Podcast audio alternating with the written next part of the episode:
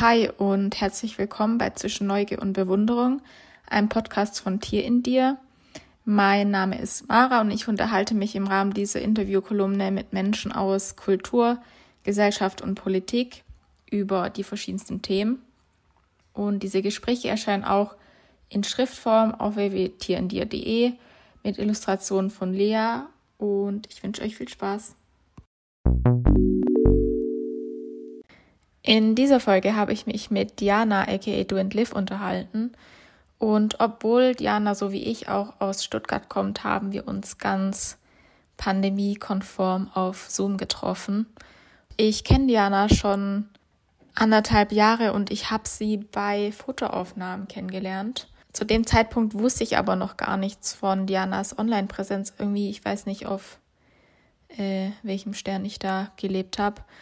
Diana ist Influencerin und teilt auf ihrem Instagram-Profil neben ihrem Alltag vegane Rezepte und auch, wie man seinen Alltag nachhaltiger gestalten kann.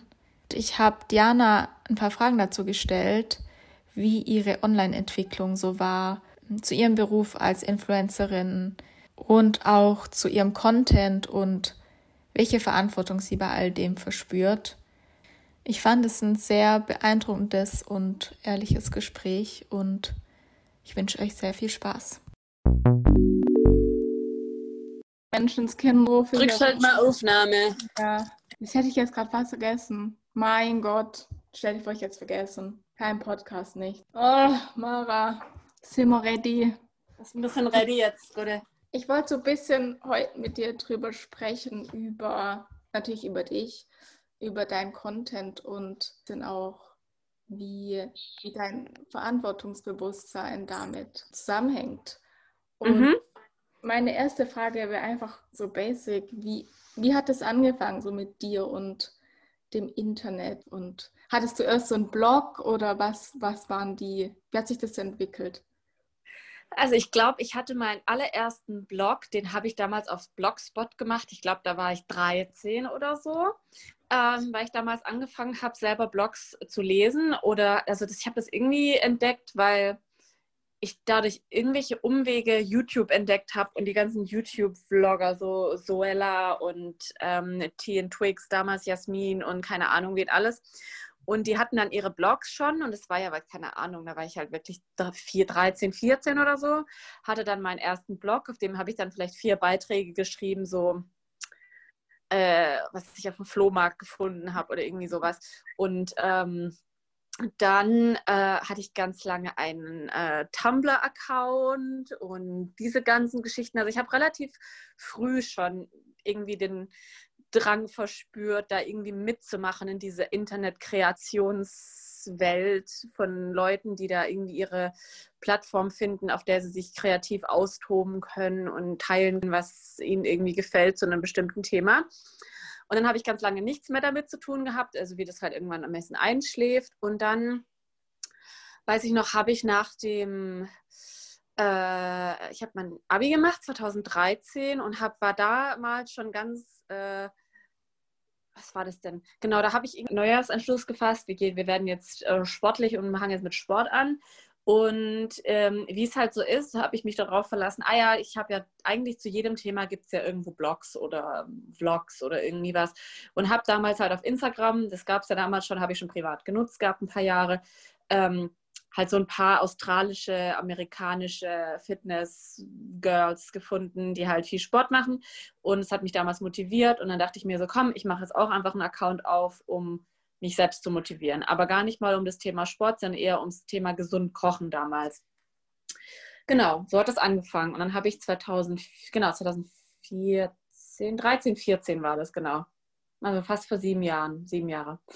Und genau, dann ging das damals so los. Mein, also ich hatte zuerst den Instagram-Account, habe einen neuen gegründet, weil ich nicht wollte, dass irgendjemand, den ich kenne, das sieht, was ich da mache, weil mir das natürlich peinlich war. Ähm, und dann, äh, weil ich ja die ganze Zeit nur Rezepte geteilt habe, also ich habe die ganze Zeit gezeigt, was ich jeden Tag so koche und esse und habe dann halt auch einen Platz gebraucht, um das Ganze halt nachhaltig irgendwie aufzuschreiben und habe dann den Blog gemacht.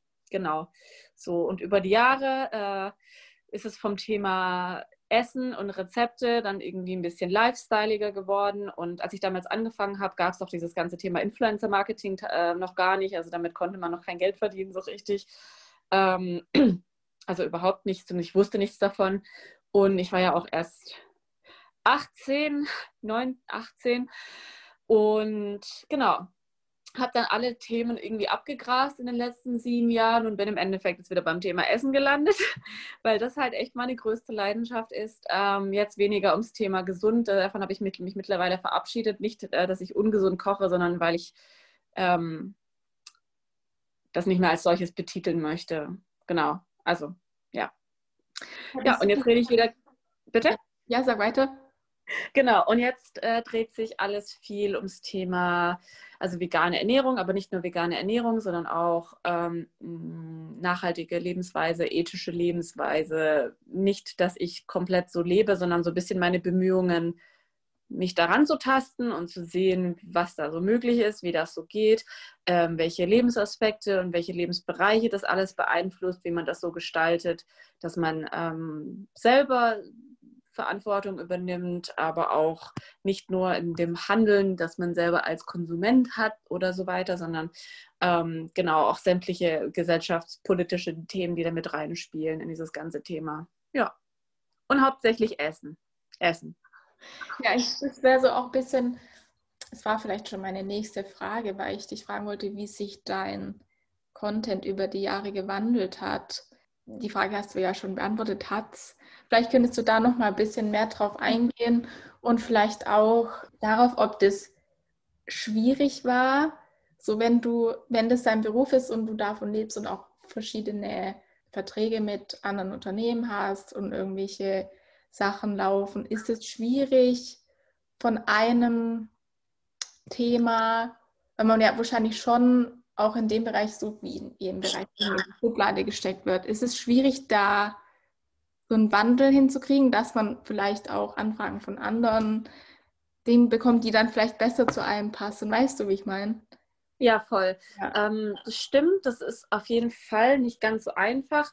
Ähm, jetzt ist es so, dass ich viele verschiedene Themen schon hatte. Also ich hatte ganz am Anfang, wie gesagt, ähm, ganz viel. Also ich habe angefangen mit Rezepten, mit ähm, verschiedenen Food-Themen und dann ging es ums Thema Sport. Dann bin ich so ein bisschen in die Fitness-Blogger-Schiene gerutscht. Das ist ja auch mal dieses Thema, wie verschiedene Agenturen und die Marken betreuen, einen halt kategorisieren. Man legt die an verschiedenen Datenbanken ab und so weiter. Und dann haben die eine Anfrage von äh, Sportkunde XY und schauen in ihre Datenbank, okay, welche Influencer haben wir da drin? Und dann war ich da halt zum Beispiel auch drin, weil ich halt zu dem Thema viel zu dem Zeitpunkt viel über dieses Thema gemacht habe. Und dann wird man halt viel für solche Sachen angefragt.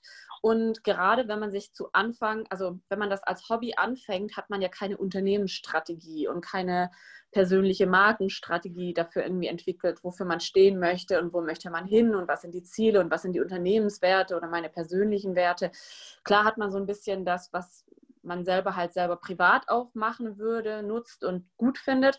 Aber man muss es auch ein bisschen so sehen, man gut, man ist 19, man hat den ersten, man hat jetzt gerade gesehen, dass man durch sein Hobby Geld verdienen kann.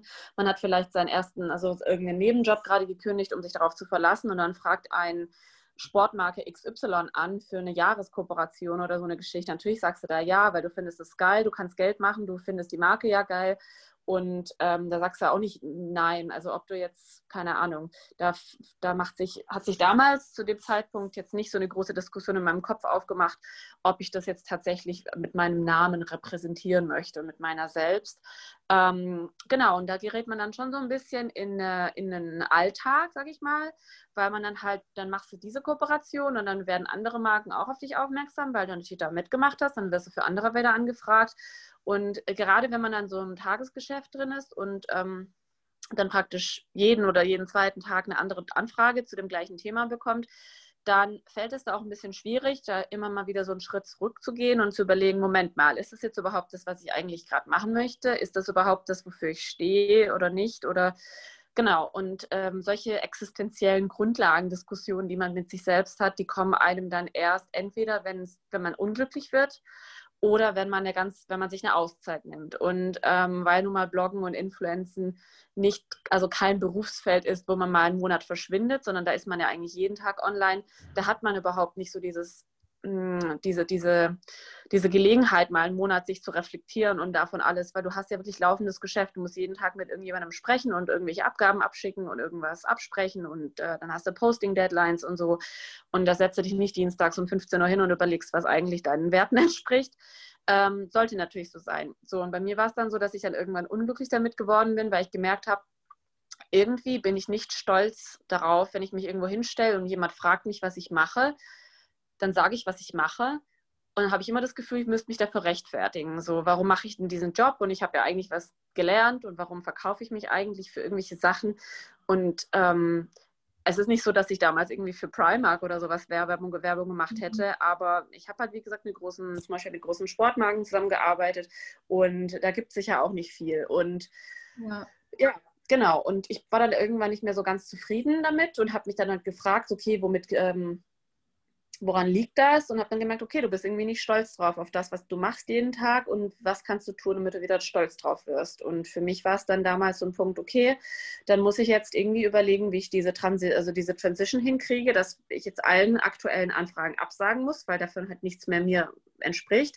Und die neuen, die kommen natürlich nicht einfach so, wenn du dich entscheidest, ah ja, ich möchte jetzt gerne mit äh, veganen Lebensmitteln arbeiten, äh, Lebensmittelmarken zusammenarbeiten, die kommen ja nicht einfach so, wenn du das Thema nicht sowieso schon hast. Und dann hat man natürlich immer bei solchen Transi äh, Transitionsphasen zwischen Themen, muss man halt einplanen, okay, da muss man halt mal gucken, wie du dann halt über die Runden kommst. Aber für mich war es zum Beispiel auch immer eine Sache zu sagen, das ist kein Job, den ich mache, damit ich Miete reinkriege, sobald ich die Miete nicht mehr reinkriege und Sachen annehmen muss, damit ich die Miete reinkriege, dann muss ich einen anderen Job mit nebenbei noch machen. Also ja.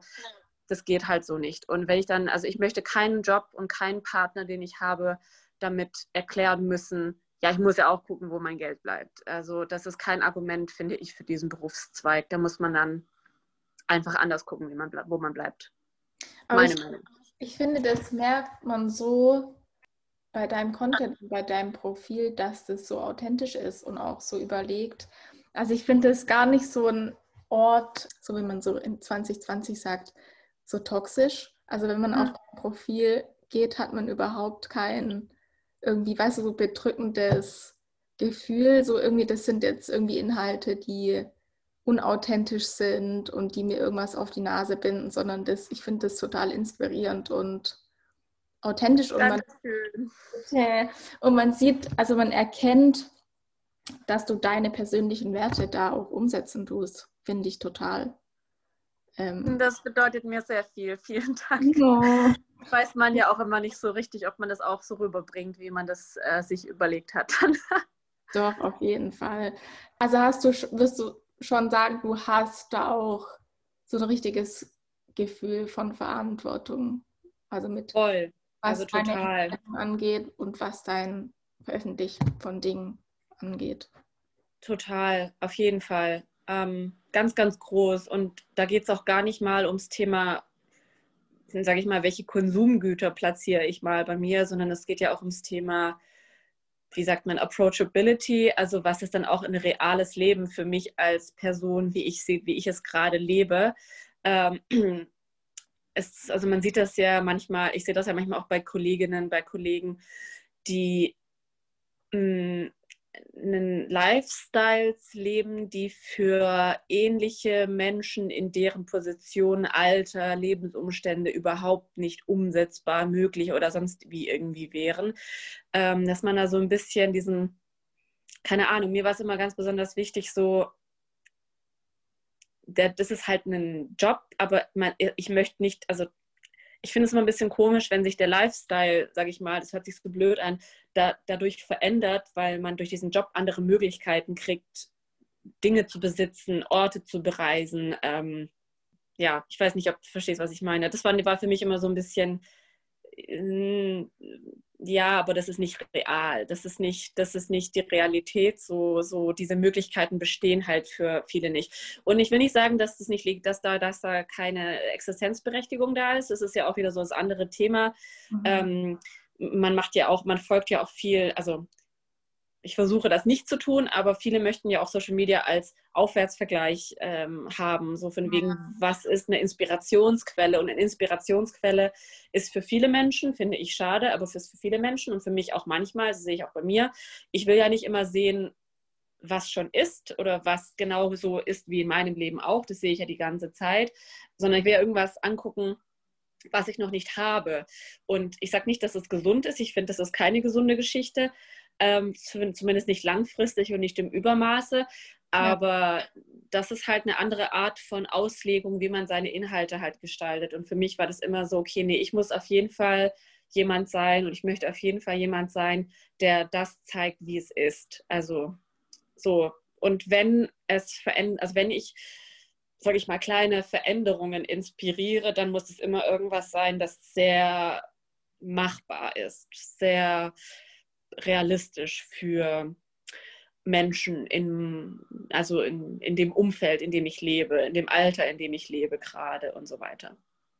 Ich glaube, dieser Begriff Realität ist auch spannend und mich würde interessieren, wie du das siehst. Also ist, sind die sozialen Medien und oder die Welt der sozialen Medien, ist das, was das Realität für dich ist? Ist es eine Parallelwelt? Wie, wie siehst du das? Ich würde sagen, es ist kurierte Realität. Ähm, es zeigt auf jeden Fall Realität, aber es zeigt es so kuratiert, dass es halt nicht repräsentativ ist. Und ja. das ist so ein bisschen das Problem. Ähm, ich merke bei mir auch selber, dass ich das, das, obwohl ich das natürlich weiß, und ich weiß es noch wahrscheinlich besser als viele andere, weil ich das selber Teil davon bin, ähm, aber dass trotzdem ich nicht frei davon bin, mich davon nicht beeinflussen zu lassen, negativ oder positiv. Ähm, und manchmal während dem, also während ich etwas konsumiere oder auch über mal, wenn ich mal wieder zwei Stunden vor dem Bildschirm hänge und dann vergesse, dass ich jetzt vielleicht nicht zwei Stunden lang scrollen sollte abends, ähm, ja, es ist kuratierte Realität und äh, kuratiert in dem Sinne, dass halt man ganz genau in der Hand hat, zu entscheiden, wie sehen andere Menschen das, was ich teile. Und das ist nicht nur der Ausschnitt, dass man nicht alles zeigt, sondern alleine, wie man diesen kleinen Teil zeigt, der schon gar nicht mal alles zeigt, sondern in gutem Licht zeigt und schön aufgeräumt zeigt und aus einem guten Winkel zeigt und ähm, dann noch bearbeitet zeigt und geschnitten und gedreht und äh, hübsch aufpoliert und dementsprechend ähm, ja, kuratierte Realität. Das ist ein guter Begriff. Das ist ein sehr guter Begriff. Als Abschlussfrage stelle ich immer gerne so ein bisschen eine positive Frage und die mhm. wäre, was gibt dir Hoffnung, wenn du die, an die Zukunft denkst? Also es kann alles sein muss nicht auf, auf das bezogen sein, über das wir gerade gesprochen haben.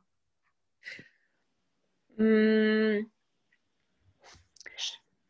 Ich hoffe immer sehr auf, also das betrifft auch gar nicht mal nur meinen Job oder diese ganze Branche, sondern also ich versuche eine ganz tiefe Hoffnung äh, aufrecht zu erhalten und darin also ne, aufzugehen in, sage ich mal, die Mündigkeit der Menschen und äh, gar nicht mal also mündig ist ja immer so, man ist fähig, sagen wir mal, eine Wahlentscheidung zu treffen oder solche Sachen, sondern eher so, ja, aber so kann man es auch so ein bisschen sagen, okay, ich möchte darauf vertrauen, also ich, ich entscheide mich darauf zu vertrauen, dass Menschen nicht von Grund auf, sondern aber irgendwann erlernen, wie man mit seinem Umfeld umgehen kann. Also wie konsumiere ich Social Media, wie verhalte ich mich als Mitglied der Gesellschaft möglichst so, dass es für möglichst alle gut ist. Ähm, und ich finde, jetzt mal wieder auf meine Branche bezogen, ist es so, ich hoffe darauf, dass möglichst viele Menschen lernen, wie man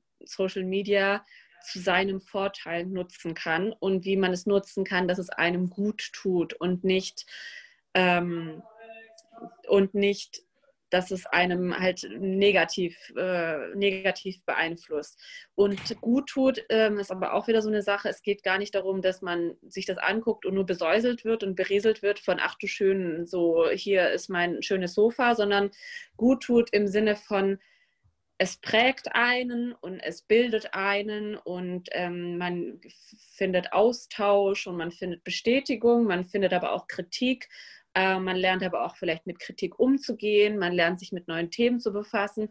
Ähm, ich muss auch ehrlich sagen, dass ich zum Beispiel durch sehr viel gezieltere Nutzung, die ich mir aber auch antrainiert habe in den letzten ein, zwei Jahren, mich mit so vielen Themen auseinandergesetzt habe und auch, also weil es aber auch educational Content in dem Sinne ist, den man halt auf andere, den ich halt vielleicht so nicht unbedingt gesehen hätte oder wahrgenommen hätte. Ähm, und das ist eine Sache, das ist auch nicht immer bequem. Ähm, es ist auch immer nicht, das ist auch nicht alles schön flauschig und schön, sondern manchmal denke ich mir auch so, ah, ah vielleicht wäre es jetzt doch, ich würde würd jetzt vielleicht doch lieber gerne Bilder einfach nur von dem Meer sehen, ähm, statt jetzt zu sehen, ähm, wie es marginal, marginalisierte Gruppe A und B geht in dem und dem ja. Kontext. Das ist natürlich auch, das muss man erlernen, dass es was Positives ist für einen, ähm, weil man daran wächst. Ähm, genau, aber man muss natürlich auch lernen, in welchem Kontext das einem gut tut, wie lange man sich das antun kann, antun kann, anschauen kann, ähm, in, dass man sich halt Grenzen setzt. So ein bisschen das so im Sinne von Mündigkeit. Ich würde gerne darauf vertrauen, dass Leute, dass Menschen lernen, mit Social Media gut umzugehen, so dass es für sie gut ist. Ja. Ja, ja, ja. Also ich muss noch mal sagen, es noch mal verdeutlichen musste noch mal ein Kompliment machen.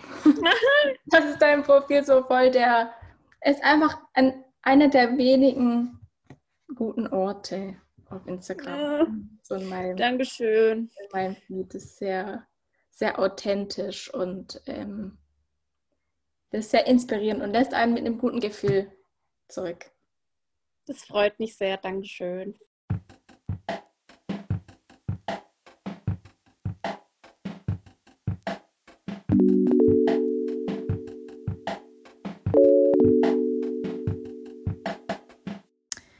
Vielen Dank fürs Zuhören. Ich hoffe, ihr konntet was für euch mitnehmen.